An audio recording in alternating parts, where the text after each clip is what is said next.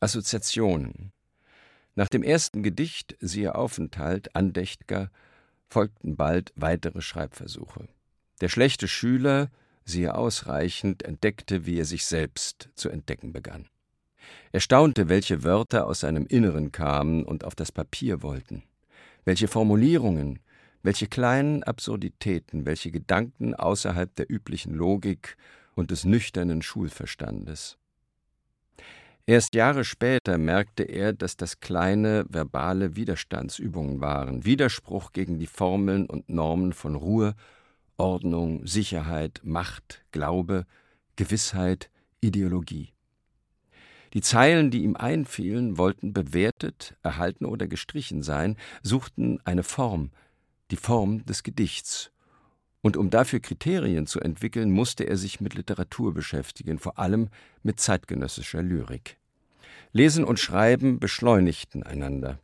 Stundenlang saß der schlechte Schüler am Schreibtisch und schrieb heimlich und tat so, als mache er seine Schulaufgaben. Das heimliche Tun war das wahre Tun. Sein Bruder beäugte ihn misstrauisch, seine Eltern bemerkten nichts davon, sein Vater wurde ohnehin immer kränker und war mit der Gemeinde und seiner schlechten Gesundheit beschäftigt.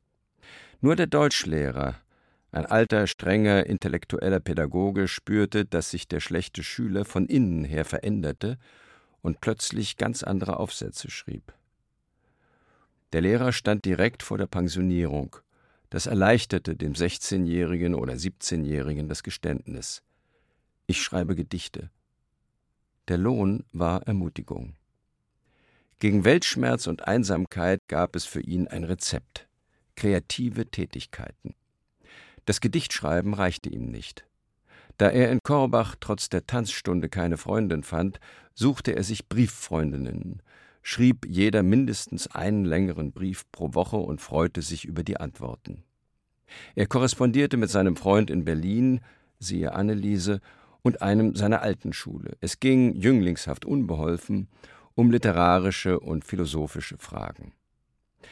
Bei der internationalen Korbacher Laienspielwoche schaute er sich so viele Aufführungen wie möglich an. Busfahrten ins Kasseler Staatstheater nutzte er so oft er konnte und so oft er es bezahlen konnte. Für die Schule tat er nicht mehr, als nötig war, um versetzt zu werden. Es zog ihn zur Sprache und auf dem Weg über das Radio zur Musik, zur klassischen, zum Jazz, zu Elvis Presley, ohne zu einem 150-prozentigen Fan zu werden. Alle Energie war auf das leere Blatt Papier gerichtet. Das Radio trug viel zu seiner Bildung bei.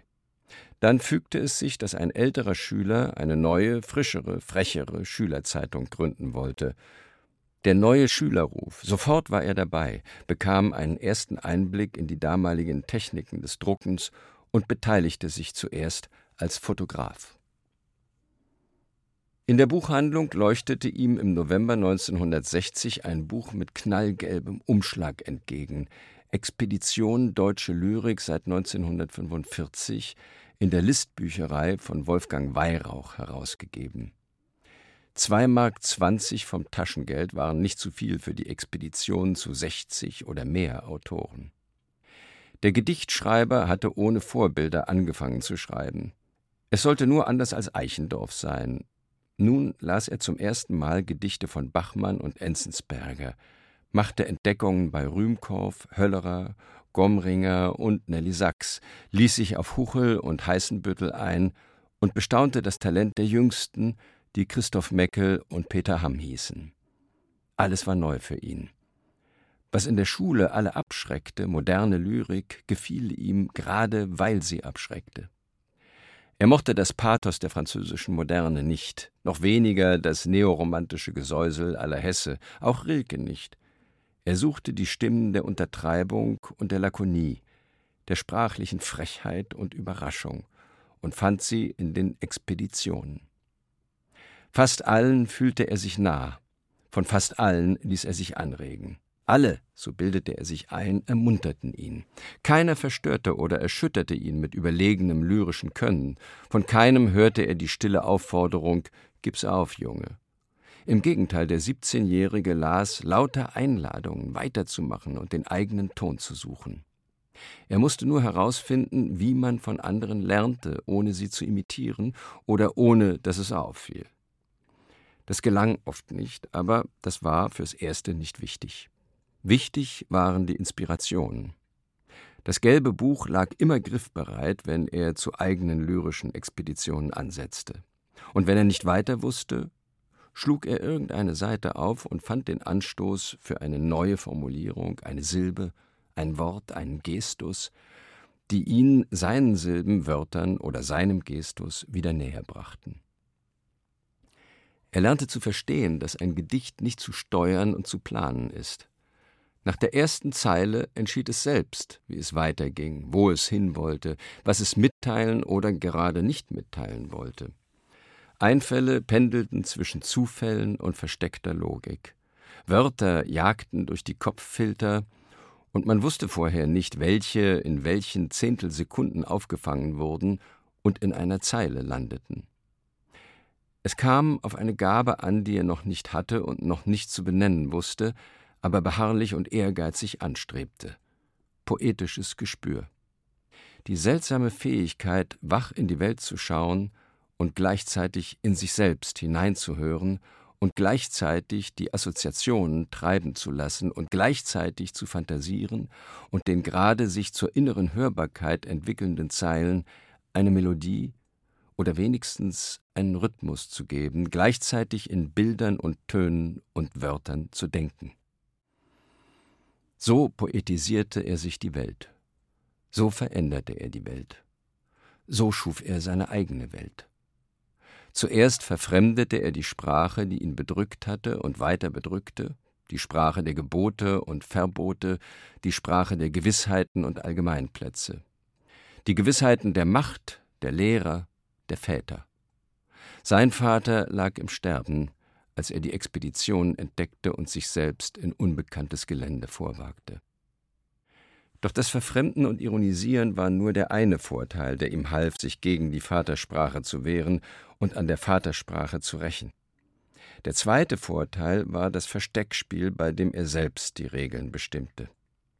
Mit der Sprache der Gedichte konnte er sich maskieren, verstellen und neue Rollen ausprobieren. Das Ich des Gedichts konnte ein anderes sein als das Ich des Autors. Welche Lust, das zu entdecken. Und er konnte noch mehr. Die Vorteile hörten nicht auf. Er konnte sein Ich mit seiner geschriebenen Sprache schützen und, wenn es sein musste, Schutzmauern um sich herum aufrichten. Mit den ihm selbst nicht immer verständlichen Gedichten sagte er den anderen, denkt bloß nicht, dass ihr mich versteht. Ich will euch ein Rätsel sein, jeder ist dem anderen ein Rätsel. Wer ich bin, bestimme ich allein, nicht ihr. Auch in ungeschickten, unbefriedigenden Versen gab es die Freude an Paradoxen, Rätseln, Widerhaken und Widersprüchen gegen das glatte, eingängige, normale, normierte, verständliche, gereimte. Nach und nach wuchs ihm auf diese Weise Selbstbewusstsein zu, und in seinem zweiten oder dritten Schreibjahr verkündete er, wenn er ein Mädchen gewinnen oder einen Freund von seiner Klugheit überzeugen wollte, die von Peter Hertling übernommene These, ein Gedicht sei immer nur die eine Hälfte eines Dialogs, der andere Teil des Gesprächs dürfe oder müsse von der Leserin oder dem Leser beigetragen werden. Damit lud er ein, sich ihm zu nähern, verschaffte sich den Vorteil des ersten Worts und bestand darauf, das letzte Wort zu haben. Erfolg hatte er auch damit nicht. Ein anderes Ergebnis zählte. Mit seinen angelesenen poetischen Weisheiten und mit seinen lyrischen Expeditionen versuchte er sich aus dem Käfig des Stotterers und Stummen zu befreien.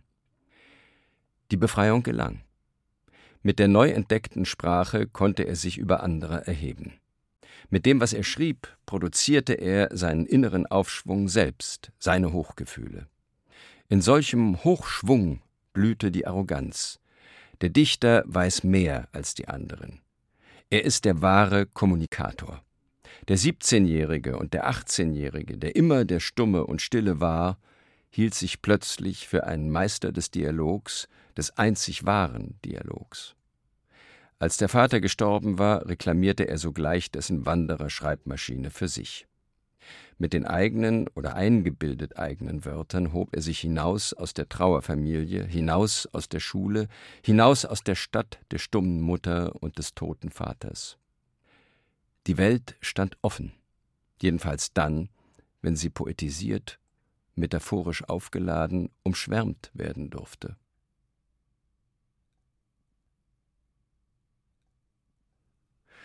Astel Arnfried Arnfried Astel, auch ein früher Förderer, druckte 1963 einige der ersten Gedichte in seiner Zeitschrift Lyrische Hefte. Als Redakteur beim Saarländischen Rundfunk setzte er sich jahrzehntelang für alle Richtungen der zeitgenössischen Literatur ein. Ein großer Lyrikkenner, der als kleiner Lyriker berühmt und belächelt wurde wegen seiner aphoristischen Kurzgedichte. In den 70ern wurde er leicht erkennbar zum Objekt eines feministischen Romans von Karin Struck. Danach wurde es still um ihn.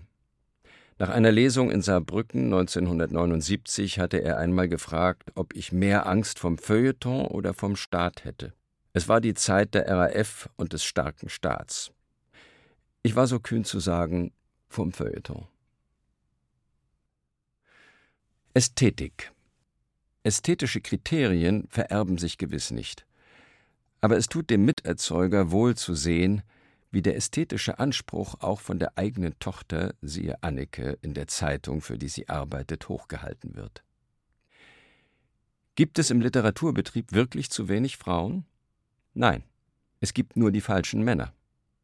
Das eigentliche, tiefgreifendere, für die Zukunft viel entscheidendere Problem ist ein ästhetisches, ein Problem des Urteilens. Dass es so viel brave, schlechte Literatur gibt, liegt nicht an Frauen.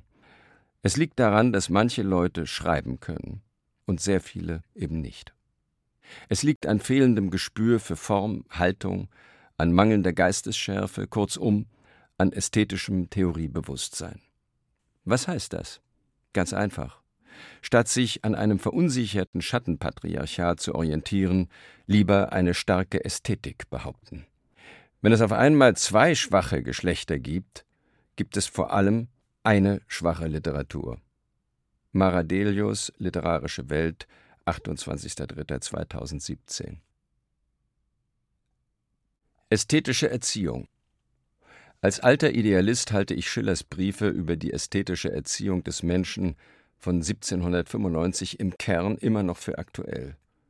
Kunst macht keine besseren Menschen, gewiss nicht. Auch Schiller hegt da keine Illusionen. Aber sie kann Voraussetzungen schaffen für politische und gesellschaftliche Besserungen.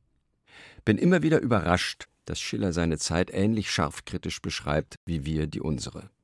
Natürlich hört es sich heute ziemlich schräg an, wenn einer vorschlägt, politische Probleme durch Ästhetik zu lösen, weil es die Schönheit ist, durch welche man zu der Freiheit wandert. Denn die Aufklärung des Verstandes reiche nicht, meint Schiller weil der Weg zu dem Kopf durch das Herz muss geöffnet werden. Ausbildung des Empfindungsvermögens ist also das dringendere Bedürfnis der Zeit, nicht bloß, weil sie ein Mittel wird, die verbesserte Einsicht für das Leben wirksam zu machen, sondern selbst darum, weil sie zur Verbesserung der Einsicht erweckt.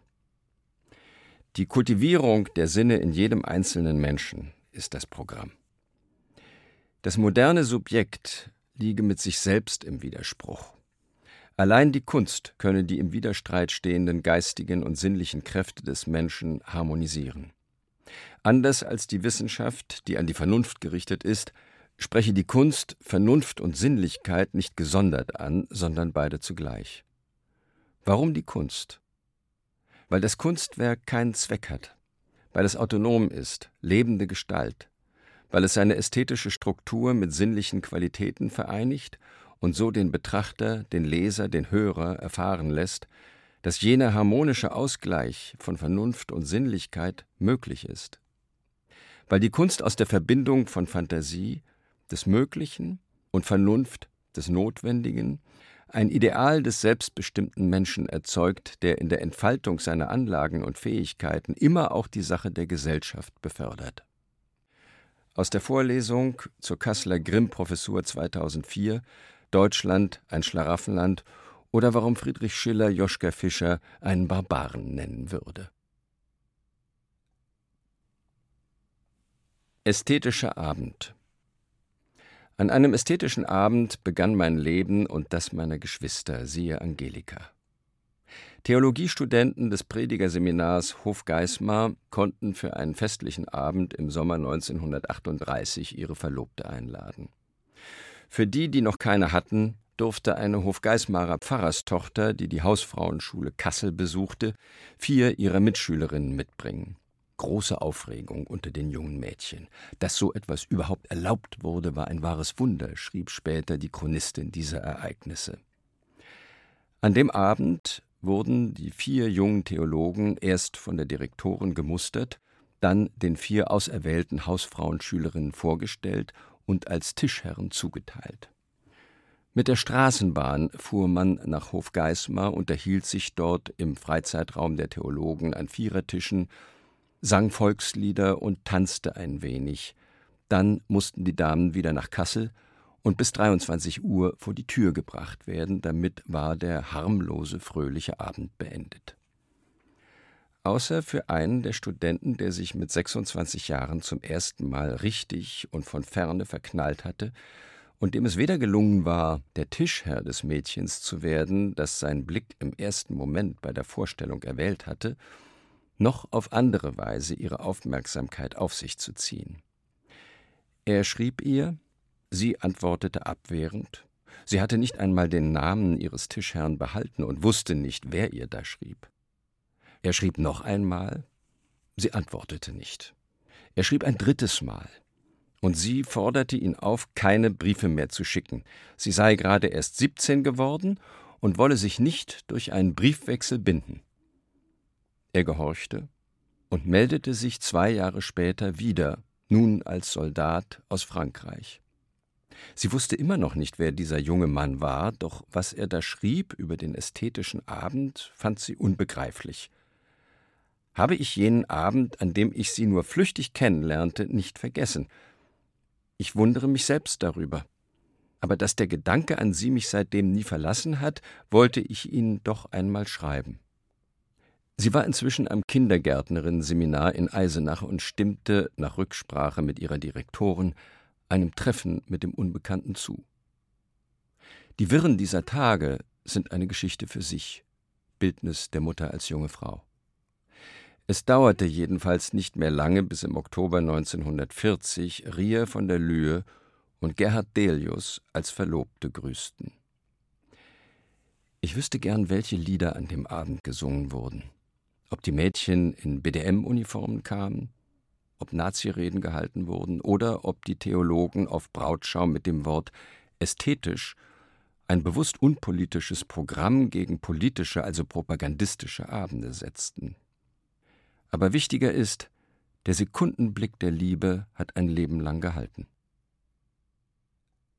Astrologie das Stichwort Astrologie würde in diesem Buch gar nicht auftauchen, wenn ich nicht eine Tante gehabt hätte, die eine Jugendfreundin hatte, die als Germanistin in den 50er Jahren in die USA zog und in New York Professorin und eine enge Freundin, später die Nachlassverwalterin von Hannah Arendt wurde. Das Stichwort Astrologie würde in diesem Buch gar nicht auftauchen, wenn es die Gruppe 47 nicht gegeben und wenn Hans-Werner Richter mich nicht zur Tagung nach Princeton 1966, siehe Arbeitstitel, siehe Aufgabe, siehe Eile, eingeladen und sich diese Einladung an den 23-Jährigen nicht auch in der Familie herumgesprochen hätte. Das Stichwort Astrologie würde in diesem Buch gar nicht auftauchen, wenn mit der meine Tante mir nicht dringend empfohlen hätte, ihre interessante Freundin Lotte Köhler in New York zu besuchen, und wenn ich nicht dieser Empfehlung gefolgt wäre und Frau Professor Köhler gegen Ende meines Besuches nicht meine exakte Geburtsstunde erfragt und gesagt hätte, es sei ihr Hobby, hin und wieder Horoskope von Freunden und Bekannten zu erstellen, sie sei da ganz gut, auch Hannah Arendt sei beeindruckt. Das Stichwort Astrologie würde in diesem Buch gar nicht auftauchen, wenn der Hinweis auf Arendt, diese große Dame der Vernunft, mich, der bis dahin Horoskope nur verlacht und verachtet hatte, nicht dazu gebracht hätte, nach meiner Rückkehr nach Deutschland meine Mutter nach der Geburtsstunde zu fragen und diese Daten Frau Köhler zu melden. Das Stichwort Astrologie würde in diesem Buch gar nicht auftauchen, wenn mir Frau Köhler nicht einige Monate später, im Dezember 1966, in einem kurzen Brief so beängstigend erfreuliche Sätze über meine Zukunft vorhergesagt hätte, dass ich vor lauter Scham und Angst um ein zu viel an versprochenem Glück diesen Brief tief in meinen Schubladen versteckte und fast vergaß. Nun taucht das Stichwort Astrologie in diesem Buch auf, weil ich den Brief mit dem Kurzhoroskop 30 Jahre danach wieder hervorholte und weitere 20 Jahre später in der Erzählung Die Zukunft der Schönheit erwähnte und zitierte. Was brachte, fragte ich mich, die in Mecklenburg geborene und nach New York emigrierte Frau Köhler dazu, mir, dem damals 23-Jährigen, zu einigen anderen erschreckend guten Eigenschaften auch noch ästhetisches Gefühl zu bescheinigen. Nur weil bei meiner Geburt Jupiter im Trigon zur Venus stand? Sie wird mit Sicherheit nicht gewusst haben, dass meine Eltern, sie 16 und er 26, sich 1938 zum ersten Mal bei einem ästhetischen Abend getroffen haben.